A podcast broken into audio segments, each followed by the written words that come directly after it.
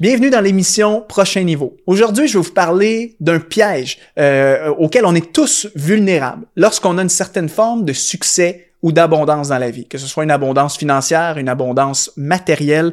On va regarder un passage de la Bible ensemble et tirer les leçons qu'on peut en retirer aujourd'hui. Mais juste avant, je veux prendre le temps de remercier et saluer tous ceux qui écoutent l'émission fidèlement. Chaque semaine, vous êtes nombreux chaque semaine à laisser des commentaires sous les vidéos et euh, je vous remercie vraiment pour ça. Et je veux saluer particulièrement Charlie qui justement m'avait envoyé un témoignage pour dire merci pour les conseils. Depuis que je regarde les émissions Prochain Niveau, ma vie a changé. Je suis devenu très productif dans les domaines du temps. Merci, que Dieu bénisse toute l'équipe.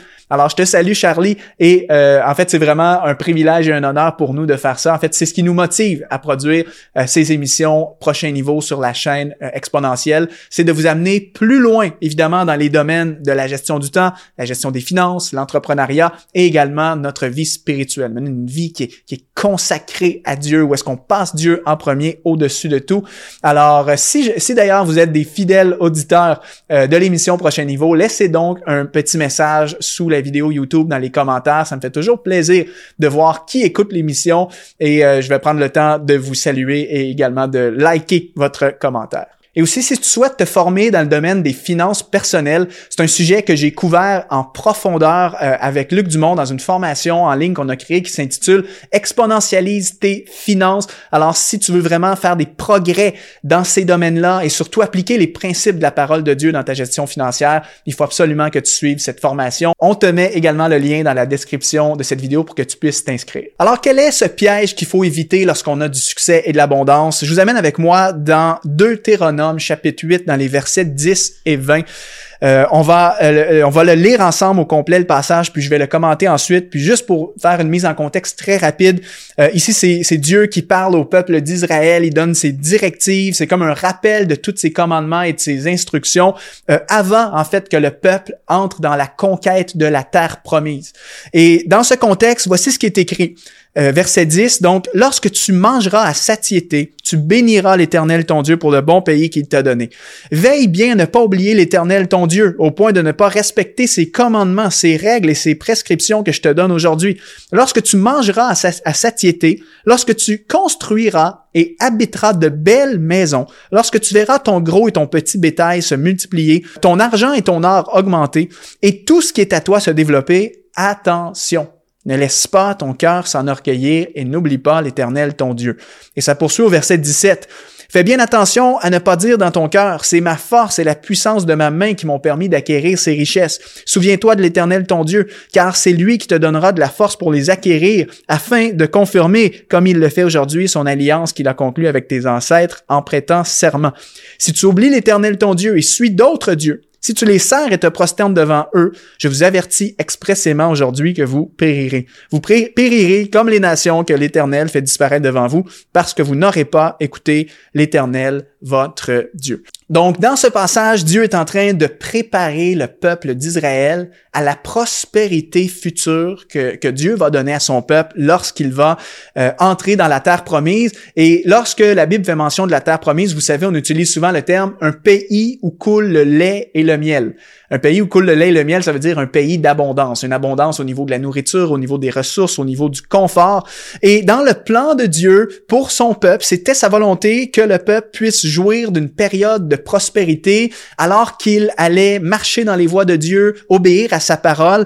Et, Dieu mentionne ici, dans les textes qu'on vient de lire, euh, toute la description typique de la prospérité qu'on peut avoir ici sur cette terre. Par exemple, il est écrit, lorsque tu mangeras à satiété, manger en abondance, avoir toujours un frigo bien rempli, euh, lorsque tu construiras et habiteras de belles maisons, euh, lorsque tu vas voir ton gros et ton petit bétail te multiplier, se multiplier, ton argent et ton or augmenter, et tout ce qui est à toi se développer, voilà ici la description parfaite du succès, de la prospérité et de l'abondance. Donc, c'était la volonté de Dieu que son peuple connaisse cette prospérité-là lorsqu'il allait entrer dans la terre promise, parce que Dieu est un bon père et Dieu se plaît à bénir ses enfants, euh, surtout dans ce contexte-là de l'ancienne alliance. Ben, si le peuple marchait dans les voies de Dieu, si le peuple était fidèle à Dieu, Dieu avait promis de déverser ses bénédictions en tout genre, y compris la bénédiction matérielle, dans ce contexte-là.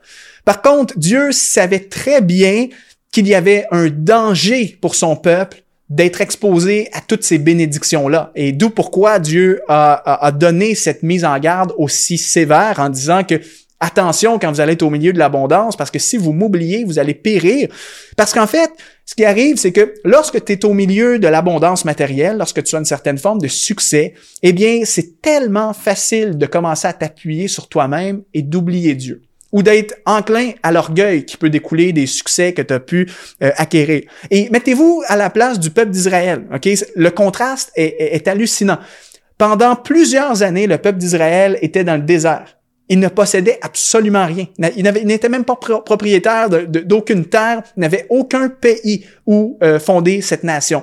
Et il n'avait même pas de quoi se nourrir. En fait, la parole nous dit que Dieu pourvoyait lui-même chaque jour en donnant de la manne à son peuple.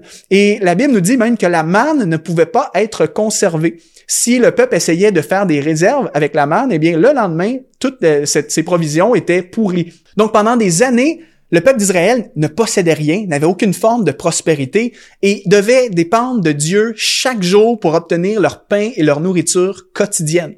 Et là, le contraste, Dieu promet que de cette pauvreté extrême et de, cette dépendance totale à Dieu pendant plusieurs années, le peuple va maintenant entrer dans une grande période de prospérité où est-ce que là, ils vont être dans un pays où est-ce que ça va être leur pays. Il va y avoir plein de ressources. Il va y avoir des choses en abondance. Ils vont prospérer. Ils vont avoir des belles maisons. Ils vont avoir du bétail. Leurs entreprises vont se développer. Leur compte en banque va se remplir. Et donc, c'est un contraste hallucinant entre la pauvreté et la prospérité. Et ce que Dieu est en train de dire à travers ce passage, c'est que pour pouvoir recevoir cette prospérité, il faut être préparé et il faut avoir un cœur droit. On connaît tous parfois, on a tous vu parfois dans les, nouvelles des gens qui ont gagné à la loterie. Et les gens parfois qui ont gagné à la loterie, c'est peut-être des gens qui ne savaient aucunement comment gérer leurs leur finances, peut-être qui croulaient sous les dettes ou dépensaient beaucoup trop. Et là, du jour au lendemain, passent de pauvreté, mauvaise habitude financière, ah, je suis millionnaire parce que j'ai gagné à la loto. Et il y a plusieurs cas réels de personnes qui, à peine quelques années plus tard, font faillite et ont tout perdu parce qu'ils n'ont pas su gérer la prospérité. Et ce que Dieu est en train de, faire ici avec son peuple, c'est de le préparer pour qu'il puisse euh, prospérer selon le cœur de Dieu, selon les paramètres de Dieu. Non pas une prospérité égoïste qui t'amène à oublier Dieu, parce que ça, Dieu s'est fermement opposé à ça.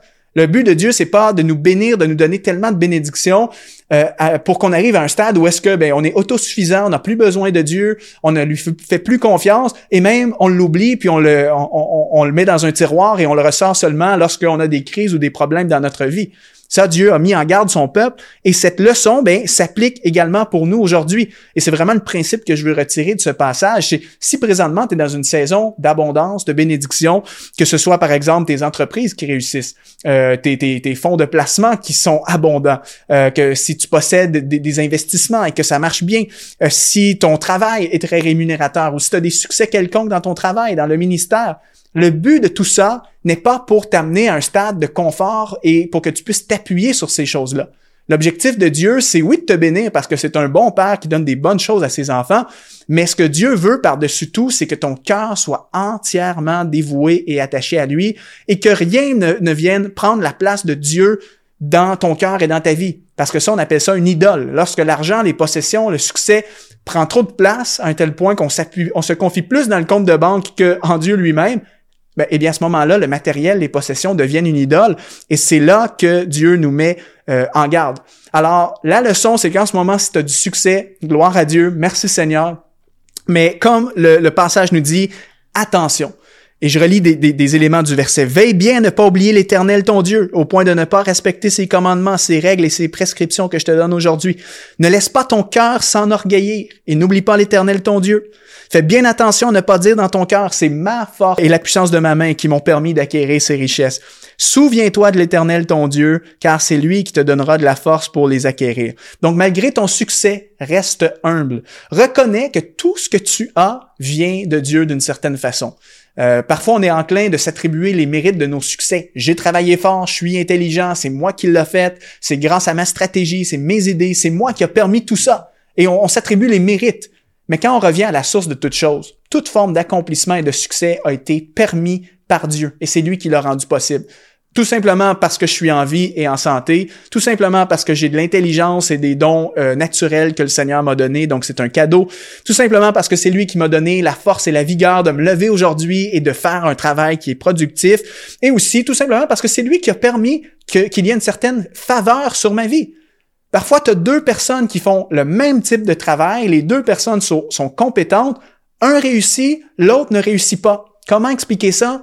Mais parfois, la seule et unique explication, c'est la faveur de Dieu. Et Dieu a ses raisons. C'est pas parce qu'il préfère des personnes au détriment d'un autre. C'est simplement parce que Dieu a ses raisons et parfois il, permet de bénir des gens.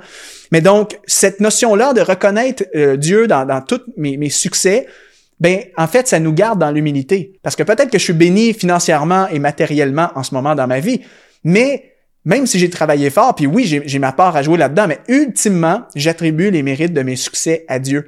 Parce que c'est lui qui, justement, a pourvu de, différentes façons pour que je puisse faire tout ça. Et l'apôtre Paul en parle bien hein, dans 1 Corinthiens chapitre 4, verset 7, quand il dit « Qu'as-tu que tu n'aies pas reçu?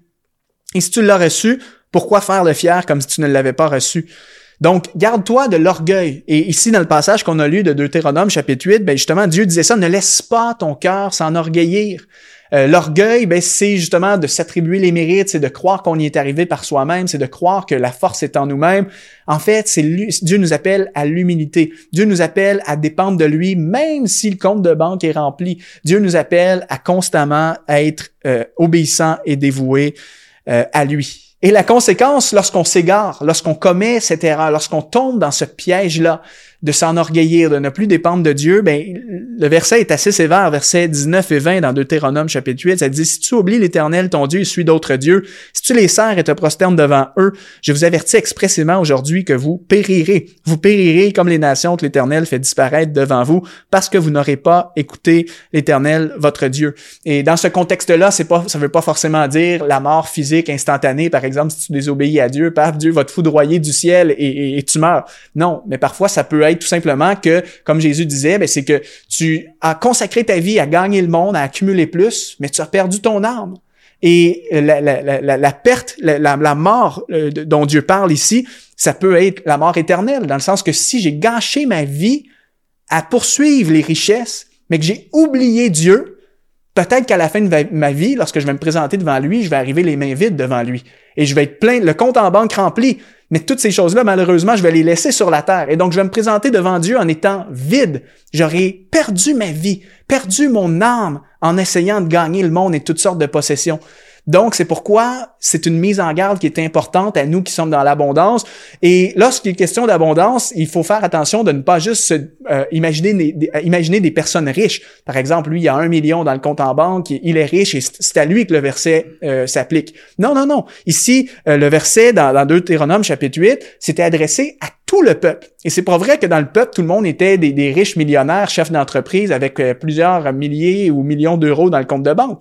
Mais tout le monde, et, pour les gens qui écoutent ce pays, si vous êtes dans un pays riches, que ce soit les pays d'Occident qui, justement, ont plus de, moyens que plusieurs pays pauvres ailleurs dans le monde, on fait partie de ces riches qui sont dans l'abondance. Si tu as un toit pour dormir, si tu as un travail, si tu as de quoi manger tous les jours, si tu as de quoi te vêtir, eh bien, tu fais partie des riches de ce monde et tu as une certaine forme d'abondance qui peut être dangereuse pour ta vie spirituelle si tu n'as pas un cœur droit, euh, une bonne relation face à tes différentes possessions matérielles. Alors voilà, c'est une mise en garde. C'est important justement de plonger nos regards dans la parole pour nous assurer que notre vie est toujours dans les voies du Seigneur. Alors, je vous laisse là-dessus.